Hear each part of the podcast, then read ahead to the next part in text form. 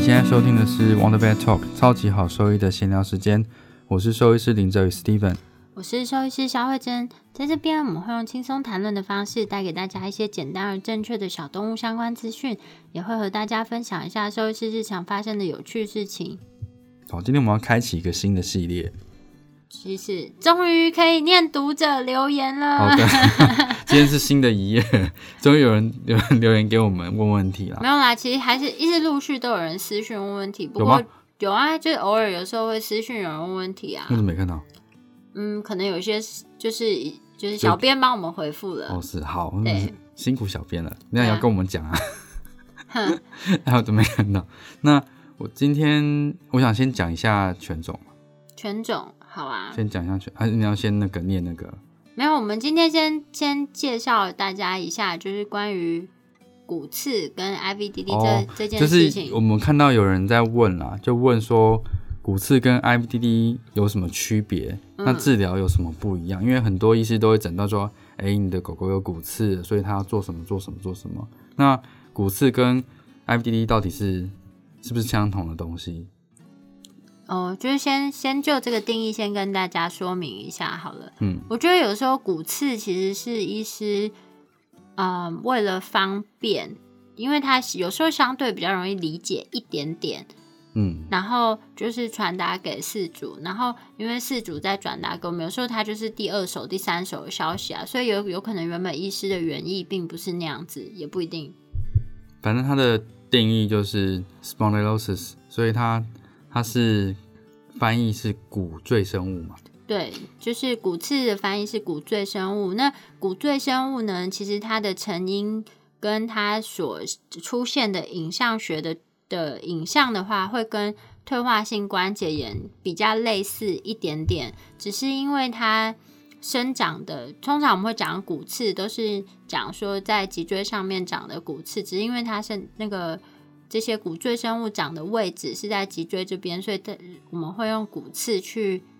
简称哎、嗯或者关俗节内称它。关节内不会讲骨刺嘛？其他人会这样讲吗？我是会讲骨赘生 物啦，我是很少用骨刺这我个我字。说骨赘啦，骨赘，我会说骨头增生，好像也有时候会讲骨刺啦，因有时候会为讲骨刺就。翻译的嘛。对啊，其所实以中文，因为它毕竟也没有一个就是明确的翻译，嗯，所以应该是只要是骨骨赘质骨质增生，骨质增生，其实就可以说它是骨刺这样子嘛。对。然后，但是因为大家比较常在就是提到那个 脊椎的时候，嗯就会讲骨刺，所以比较容易把把这两件事联想在一起。对，那其实你就像我们刚刚解释的，骨刺其实它是骨赘生物嘛，对所以它长的位置一定是骨头的延续，嗯，所以它不会它不会从软组织中间长出来，就不会从肌肉里面长出对，也来。不会从神经里面长出来，嗯所以在在脊椎的部分，它会从哪里长出来？大部分都是椎体的部分，椎体，尤其是他们那个关节关节面的部面分的部分，比较容易。然后在狗的话，最常长长出，就你可以看得出来，真的有骨刺的位置，都是在腹侧面比较多。嗯，那就是在到那底哪个，里是背侧，哪里是腹侧，你可以看一下那个图啦。嗯，到时候我们会附一张我图们，附一就张图是你要边看图边听我们说明。对，它会在脊椎椎体的腹侧面，腹侧面就是，呃，就是椎体的下面啦，对，就是下面。然那后背那侧面的话就是椎体的上面。对，那这这，但是这个是以就是狗狗侧躺侧面照来看，我们才是这样称呼。对对对，嗯然后这是比较容易看出来的，嗯所以大家都会说，哎呀，你那个第，比如说第一呃第一腰椎、第二腰椎的中间有骨刺这样子。对，可是你可以想象说，这个骨刺既然在腹侧面，可是你的神经走在背侧面，所以这个骨刺会直接造成神经压迫而疼痛吗？其实多数是不会的，而且骨刺通常是，你都这样解释哦。对啊，哦，就是位置上啦。哦我这个都骨刺不会直接造成神经压迫啊。对，直原则接上，但是但是我意思是说，就是通常我会给他们看那个就是解剖图嘛，然后嗯就会直接跟他们标示说，脊髓神经它走的位置在就背是侧啊，对在背侧，然后呢就是你要讲它是在那个脊髓腔里面了，就是对啊，就我会我会把那个那个空腔的，就是位位置指出画出来，来这就这像一个这边隧道一样啊。，对，它就是一个隧道。然后呢，脊髓神经是走在这个通道里面的。然后就是，所以地底下有什么问题，根本跟与它无关啊。 对，它在那个隧道里面就是通行无阻。对。哦，这样子，对你刚那个地底下，我觉得突然觉得形容很好，脑中就对出现一个雪碎的画这个面地底。下我不知道为什么地。下有什么问题， 原则上跟上面比较没有关系，除非它挤到其他其他东西嘛。嗯，对然啊，后所以它不会直接造成疼痛或压迫，不会直接。不会直接，但是因为像那个中间那个通道啊，它其实旁边都还是有一些小神经的分支出去。那如果说就是这个骨赘生物刚好长在这个小神侧经边的地方的侧边，就或是是周边的位置的话碰呢，触到，就是在椎间孔的地方碰触到这神经的话，的确有可能会造成一些疼痛或或不舒服。或是如果去用力去按压的话，还是有可能会有一些痛啊。对，然后这个骨赘生物通常它生成原因一定一定有原因嘛，嗯它不可能自己就哎、就是开心长哪里长哪里，它一定是嗯原原呃原先是有有一些问题的，例如说那边曾经有受过伤，或者是曾经椎体是有不稳定的，或是退化有就是你退化性关节炎造成的。都都有可能嘛，嗯对啊，所以它一定有曾经有一个问题存在。嗯那这骨赘骨赘生物的话，其实主要是要让这个部分稳定下来，所以有的时候我们看到已经骨桥生成了，反而可能造成急性症状的是不一定会是在同那个位置，嗯，呃，反而是有可能在前后的位置，因为那个地方其实它已相经对相对稳定，相对稳定了，反而你去做下一个检查的时候，你就发现说，哎，它的它的有问题的位置其实在前一节或后一节这样子。对嗯，但啊这样子就是大家如果是非受益背景人，听听我们这样描述，脑中会不会画面很乱？一下有可背侧，能一下腹侧，一下上面，一下下有可能面。会了，但是我们今天只要只是要解释骨刺这件事情啊。嗯，反正就是第一个你就知道说骨刺是骨头的衍生物，哎、增生增生真生物比较好。对，这是骨头的增生物。嗯那 IVDD 又是什么？IVD 就就是英文就是 inter intervertebral Vertebral disc disease，嗯，那就是我们讲的结构就不一样啦，因为一个是骨头的衍生物或增生物，那另一那这个疾病其实是椎间盘疾病啊。嗯那椎间盘就不是骨头了，嗯，对，所以跟这个是完全不一样的事情。椎间盘呢，它是位于脊椎的椎体体跟椎椎体体中中间就的软骨样的结构。对，就是火车中间的连接。嗯，对，或是有时候我会跟他们讲说，这个就有点像是，呃，气他垫们吗对他们中间的就是衬垫这样，有弹稍微有弹性的衬衬垫是什么？我就衬垫就是衬垫啊，气垫不是好气垫，气是就是中间是水啦。嗯，对对啊，啊，中间我富就是所含水以我就想分的说构是一造。个就是衬垫，那它的功能呢，就是说当你脊椎跟脊椎在互相活动的时候呢，它是可以去吸收两个椎体给的压力，然后让它就是其实是有一个缓冲的空间啊，我会讲缓冲垫啦，哦，缓冲垫。对，缓冲垫。嗯嗯那椎间盘最主要的功能主要是在这边。然后刚刚讲的那个 IVDD，其实就是这个椎间盘它发生了病变。病变或是一些变化，所以才会造成后续的疾病。其实对跟骨刺是完全不一样的，是两完全件不一。样的概念啦。对，是不两一样件事，两情件事情。对，然后 IVDD 的话，就是其实是很常听到的，尤其是在某一些犬种。嗯，那这些犬就是骨软，哎，那是什么软骨发育不全的犬种。最最常听到的就是腊肠犬啊，在台湾，嗯，然后柯基啊，腊肠柯基，然后法国斗牛犬、啊，英国斗牛英国斗犬、牛犬，然后米格鲁、西施，西施、北京吗？对，西施北京像都这一是。类的犬种都算是软骨发育不全的犬种，嗯，所那以软骨发育不全，因为刚刚有讲到嘛，就是椎间盘它其实就是一个软骨样的结，软骨样的缓冲垫。那当就是有软骨发育不全这个疾病呢，就代表说它这个椎间盘本身的发育情形是比较不良好的。正常的椎间盘呢，它是富含水分的，然后它是外面有个纤维环，那跟里面有髓核，所以比较像是牙膏一样的，就是富含水分的内容物，不算牙膏吧，是胶状的。胶状啊。但正我想常应说，该是胶状啊，但我想说怎么样比较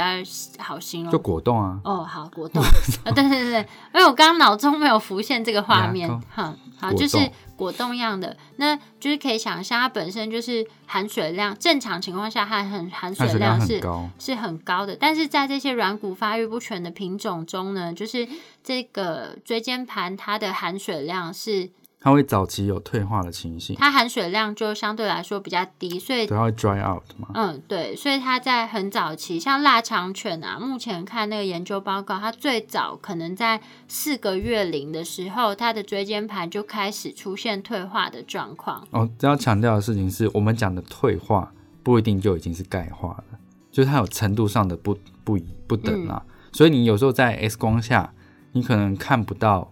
这个钙退化，化退化的病变，对你看不到退化的病变，因为它要到一个程，它它要脱水到一个程度之后，已经形成钙化的椎间盘的时候，或是矿物质化，你在 X 光片下你才看嗯看得到。但是这不代表它没有，你没有看到，不代表它没有退化。嗯，对，这是程度上的不同而已。如果想在这么年轻就知道他有没有退化，唯一解就是作为做病嘛，这 MR 是一个、啊，还有另一个 就是做病理 啊，怎怎么去？没有啦，就是就是就不然我意思我意思是要说就是。就如果 代表做说实，验的话，对啊，他不可能在正常的情况下你就看到这样子退化的变化，嗯，嗯，然对后也不太可能就是为了知道他有没有退化，你就是马上在他完全没有任何症状的时候就去做一个 MRI 的影像，嗯，嗯，除非是做实验啦。对，而且就是就算是 MRI 的影像初期的这种退化，其实它也不一定不一定看得到，不一定所以真的区分得出来。啊对啊，所以我就说，唯一解就只有病理病啊，理切片病理切片，你会那发怎现么说可它能？的它的那个椎间盘的组成物质，物组已成经物质可能跟正常成的狗成熟狗，的已经是不一样对，可的，能跟正常的狗狗是是不一样的，对对啊。那这是真的在做研究的时候可能会知道，对但是一般一般在临床上我们不会这样做。对啊，太可怕嗯了，谁会啊？哎、刚刚讲到我刚刚突然插一个问题嘛，对，然你要后你刚刚讲到椎间盘的结构啦，椎间盘的结构，因为我想说要嗯然先后了跟解退化退化这件事情。退化的，嗯，嗯，然后那就是早期退化。那正常的狗狗其实不会在这么早期就有发生这样退化的问题，嗯，大部分都是十岁以上，可能慢慢的你的椎间盘的含水量会变少，就慢慢下降，但不一它其实不太会那么严重的钙化。嗯，对然后就是一个比较容易理解的方式，就是说，呃，如果一个含水量正常，然后它是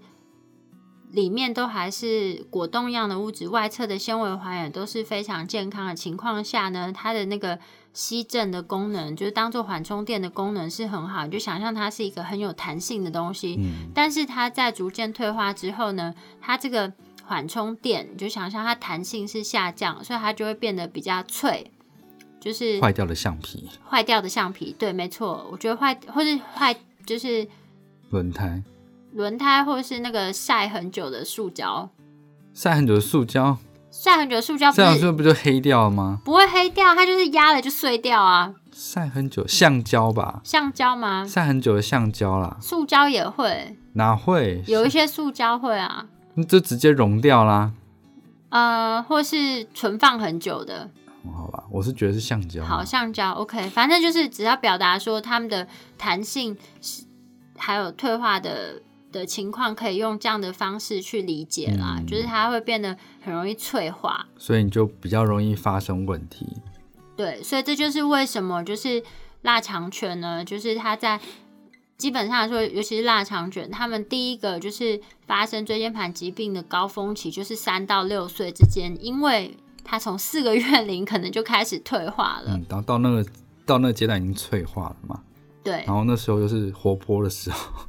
对，已 最后经累积到一个程度了，然后终终于被它挤破了，对。大概就这样子。嗯那这个就是骨刺跟 IBDD 椎间盘疾病的差别。的差别，其实完全不一样的东西啦嗯，。希望听完这样子，对这个这两件事情有比较了解一些。对啊，然后所以说，因为是完全不一样的东西，所以你治疗当然就是不一样的。可是这个会牵乎牵扯到你的诊断跟症状啦，因为其实骨刺不算是一个诊断，骨刺是一个 finding，就你的发现而已。对，然后一般来说，骨刺不太是临急性症状的主要原因，因它为大大部分都是 incidental finding 啊。对啊，因为你已经这骨刺不是说，哎呦，我今天开始痛起来，今天才发生，才才生出来的，我那叫长它就超是快， 对啊，它是 其缩实时是摄影，突然觉得有点好 笑。如果有这个缩时摄影，好我想猛看。哦！ 对啊，真的好很想猛哦。看哦。对啊，嗯因为那是一定是那个通常存在的时间一定是以月或年来算的，所以你今天突然痛起来，绝对不会是因为这个骨刺突然造成的疼痛。如果急性急性的症状的话啦，对，所以它一定是有其他的问题，所以你的治疗不会是针对骨刺去做治疗，这是第一个。嗯，对，这是比较就是 general 的来说啦，但当然还有很多细节。对，那所以原则上骨刺是不会有症状嘛，所以通常大部分不会有症大状，部分不会有症状，然后大部分是不需要做治疗的。对对，这是骨刺。那 IVDD 就不一样了，IVDD 其实它是一个椎间，它椎间盘疾病嘛，所以椎间椎间盘疾病有去再细分了很多东西，所以它治疗方式当然就不一样。你有保守的治疗方式，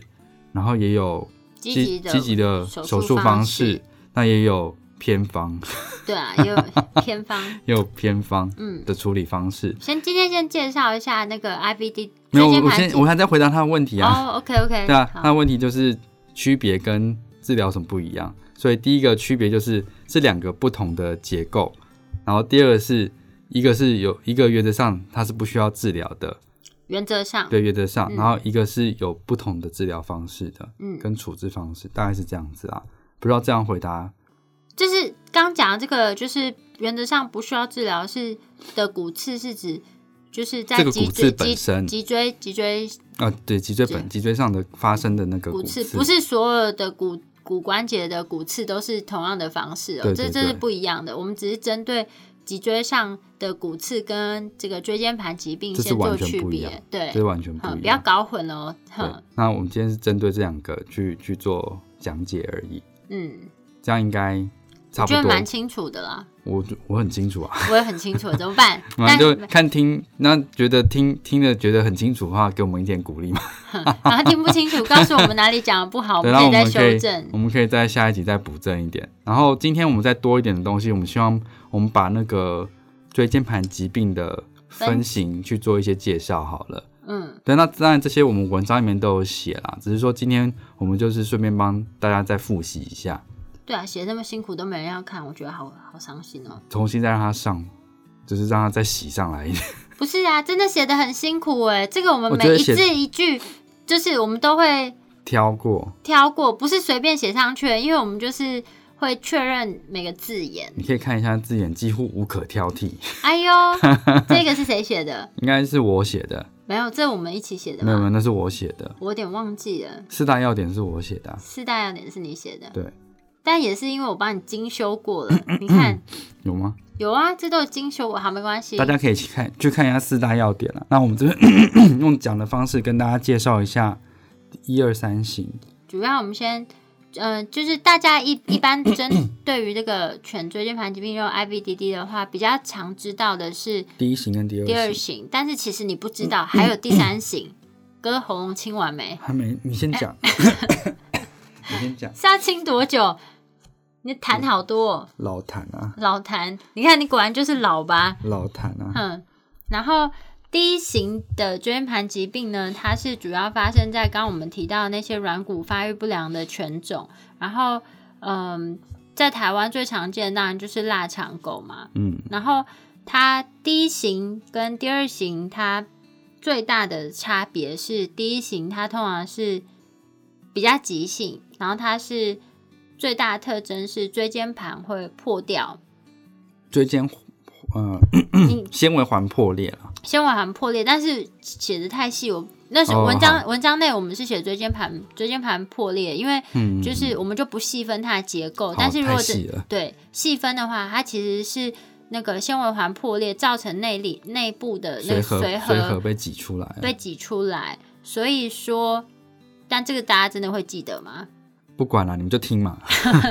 加派哎、对啊，哼，然后所以这些退化的椎间盘物质呢，它就是会跑到它的那个，就是刚刚讲到那个那通隧道里面了， 就不是在地底下。 对，它就跑到那个隧道里面。那隧道里面呢，原本在通行无阻的，就是脊髓神经，它就会被这个地底下跑出来的东西给影压响到啦。对，给压到，所以它就会造成，因为脊髓神经被压到之后，它就可能造成，不等程度的对的临床症状嗯，出现，就是看它压迫的程度到多严重，那它临床症状可能会也会有有所不同。那对像这样子破掉呢，因为它就是你就想它，哎，我脑中突然想到一个，就像之前跟那个老韩学姐嗯合作过，还就是有她豆荚是不是？ 对挤豆荚，啊你挤了它就会把它弹出来。但我想到一个更更贴切，就是有点像挤痘痘，那个脓就跑出来。 挤痘痘？对我是没有办法看这个画面，我知道有些什人么好像挤很痘痘？不是有个频道，就是学妹跟我说有个有频频道在挤痘痘，叫 Doctor Pimple，我没有看过这种东西， 超可 怕，所以那它是一个直在挤痘痘。对他就是在挤痘痘，就是他就是。挤那个痘痘，然后痘痘就会喷出来。那其实第一型椎间盘破裂，你就会想象说，它就是那个，就是你要想那个椎间盘就有点像那个痘痘本身，然后你被挤了之后，里面的那个脓就喷出来，我觉得，我觉得挤有豆点荚好一点啊， 挤兑。好，不然反现正在就请学姐画那个挤痘啊痘。哎呦，我自己想都不舒服。 然后反正就是它就是就是内内容物呢，它就会跑到它那个通道里面去压迫到它的脊髓神经。 脊髓神经本身，嗯，所以就是它的临床症状呢，有可能变化的速度是非常快的，因为它可能就是跑出来这个量，它其实是会直接影响他的临床症状啊了。对，然后它，嗯，对，对啊没错，我讲完了不是吗？对你讲完了，然后我刚本来要讲， 被你讲完之后，我突然觉得我好像有什么东西没讲，没然后有，但你就是直接影响临床症状，就是例如说你嗯压迫百分之五十的话，它的临床症状就会比较严重啊。对，所以就是它的症状呢，它会有可能在几小时内就会迅速恶化。所以如果说突然发现，哎，狗狗可能有这个症状，比如说比较常见的啦，就是后脚会瘫软无力，突然走一走，突然就哎后脚不能动了，就瘫掉了，或这是指的这指的说你压迫的位置是在胸腰椎的位置啊，嗯比较多是这样子。嗯，然后如果是在颈椎段的话，那就可能四肢就会全瘫。对，那是完全不一样的症状，所以会经过神经学检查去确认一下，然后我们会定位出来可能的压迫区段在哪里，嗯对啊，那这是很细的东西了，很细啦，所以但我们就先让大家了解一下，就是说第一型的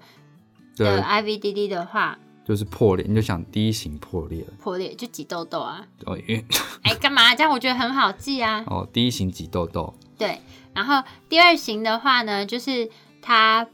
可能发生在所有的犬种里面，哼，嗯，就不是只有那个软骨发育不全的品种。那第二型的话呢，就是有就是比较像是林医师刚刚提到，就是老年因为慢慢退化所造成的，就是椎间盘整个变形。嗯嗯，然后就是因为它随着呃，就是它椎间盘慢慢退化之后啊，其实你那个长时间挤压的力量，它都还肯都有可能会让这个就是缓冲垫它的形状是改变的。那它会以改变的程度不同呢，就是它往上，就是从地底下凸出来的，就是有点像路面上的窟路面窿啊不啦。平，对路面的这些窟窿，就是这些凸起来的东西，就会让这个脊髓神经在通过，就是通过的脊髓神经，它可能就会受到一些一些压迫。一些影响这样子。对第二型，那这要挤什么？ 啊，这要挤什么？没有啊，就是不平的路好哦面不啊。平的路面，因为它是不平整个整个跑上来。对，然后如果说真的去长这结构，它是纤维，整个纤维环就是变形的。变形，然后比较它，然后它的那个大部分是不一定会破裂了。对，然后这跟第一型的差别呢，在于说第二型的 IVDD 它的症状会比较慢，原则上比较慢。嗯，原则上对，那当然你还是会看说它慢慢跑出来之后的压迫程度到哪里。嗯对，那这也是会影响到它的治疗的方针啦。嗯对，这是第二型的部分。嗯，第三型那跟你第二讲型是发生任何，第二型是任何的犬种都有可能发生嘛。啊，因为它就老了啊，然后大部退化分大部分不是腊肠啦，大部分不是因老，为腊肠就是破掉了， 对啊，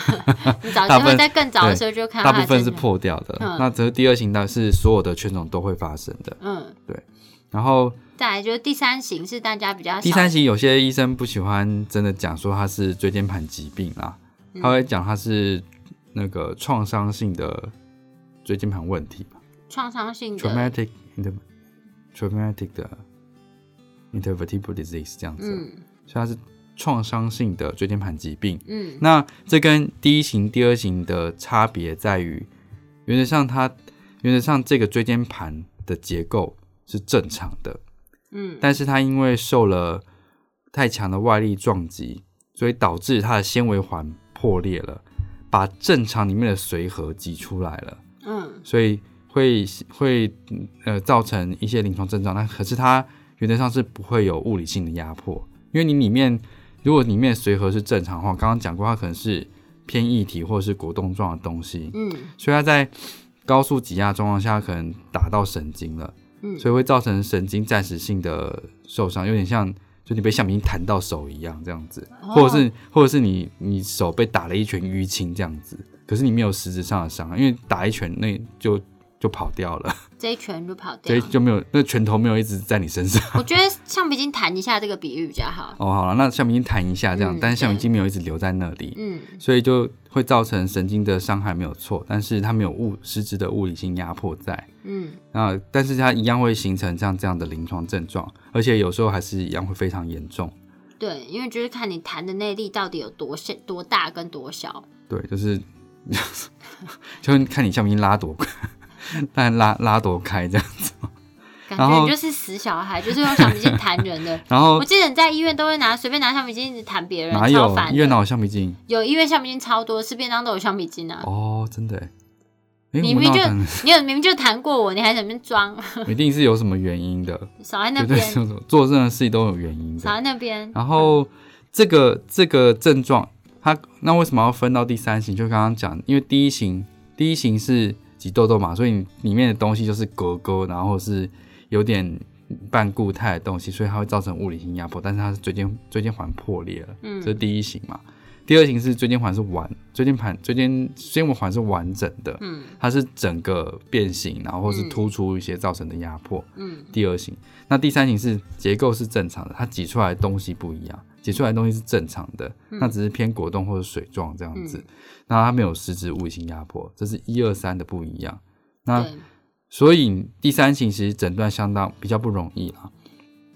对，那其实这三型啊，最主要的诊断都还是就是透过电脑断层了，人要区别的话，当然最好的诊断方式还是用电脑断断层。层或核磁共振。哦，对对，是核磁共振比较好对。啊，核磁共。但是今天我们就会先分型，因为这个诊断跟治疗其实会需要讲很大的部对，那分。我想要讲一下那个，哦，这样这样就讲到诊断去了。对啊，因为我原本想，就是反正你先大概对这三型有一些概念，然嗯后之后我们那个诊断跟治疗会再花一些时间介绍。一次讲太多的话，会先吸收不了。你要先把这个刚刚我们的这个口诀对啊先记下来。第一型是，第一型是挤痘痘，然后它的症状是来的又急挤又又快，挤又快，嗯，因为你觉得就是有东西，你要赶快把它挤掉嘛，对，然后等不就及是挤掉。然后它多半是发生在两软骨发育不良的犬种上对，哦面，这是重点。这是第一型然。后第二型，是发生在所有犬种，它都可能发生。它就是椎间盘，它就是慢慢的退化所造成的椎间盘本身变形突或出，是位移这样子。对它的椎间盘基本上是没有破裂的，对，所以它的症状呢，大部分都是慢性的，慢嗯性，对，这然后是第二第这二是第二型。型，然后第三型的话，一样是可能发生在所有的狗种里面，但是它跟前面两型不一样的是，它一样是有椎间盘破裂，但是它跑出来的这些压迫物质呢，它不是退化的物质，它是果冻状、有弹性、嗯比较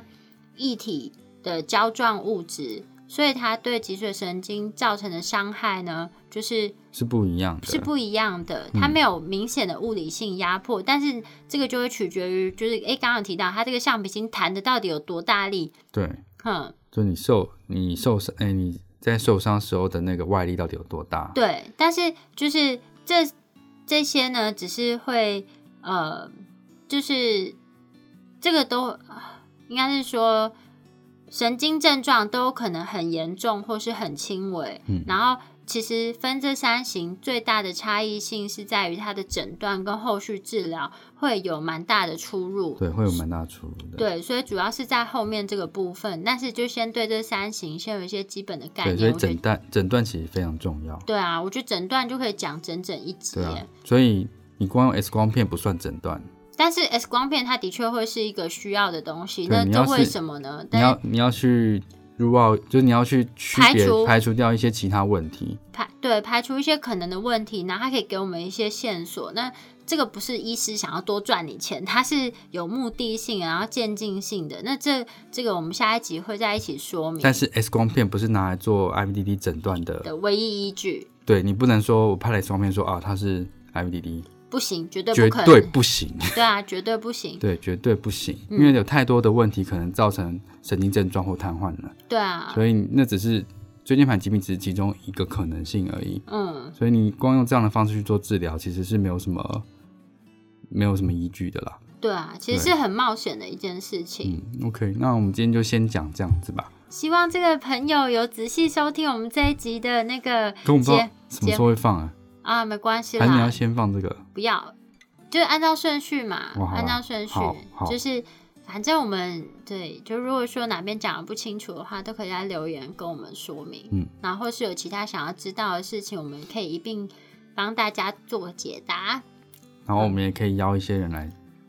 邀就一些是就是聊一些我们觉得蛮厉害的医师，然来后帮你解答。对啊，好，那就是如果对我们分享的内容有兴趣的话呢，都可以上我们的网站再去看我们的文章，里面其实有更详细的说明。那我们的网址是 triple w 打 wondervet 打 com 打 t w，或是 Google 搜寻 wondervet 小东外科，或是 FB 搜寻 wondervet 超级好兽医，都可以找到我们哦。然后帮我们的网那个超级好收益闲聊时间订阅，分享给你的朋友嗯听，不然就没心做这个节目了。没有啦， 没有。其实我们就是希望，就是把这些资讯可以更有效率的传播给大家知道反啦。正你没事就听一听嘛。嗯，我啊然后们平常在整间其实就是这样讲的，那如果说你觉得哪，当然就这整间比较不会讲乐色话啊，我们没有讲这些话，我们都讲得很实在，没有，有时候会讲一些闲聊，比如说绘本，你会在整间跟四组聊绘本吗？没有时间啊。对，反没正有，就是我们整间讲的资讯量很大啦。对啊，所以如果说什么不清楚的，其实可以再收听，就是复习一下，或者看我们的文章，其实里面都有做蛮蛮多的重点摘要的，对，嗯，可以配合文章的话，你可以更更清楚的了解这个疾病，然后更更了解家里的毛小孩。嗯，然后我们后面会讲几个文章内的重点，这是我们一直想要强调的事情。好，好，那那先这样子喽。好，那我们今天的节目就到这边喽，好，那就这样，拜拜。嗯拜拜。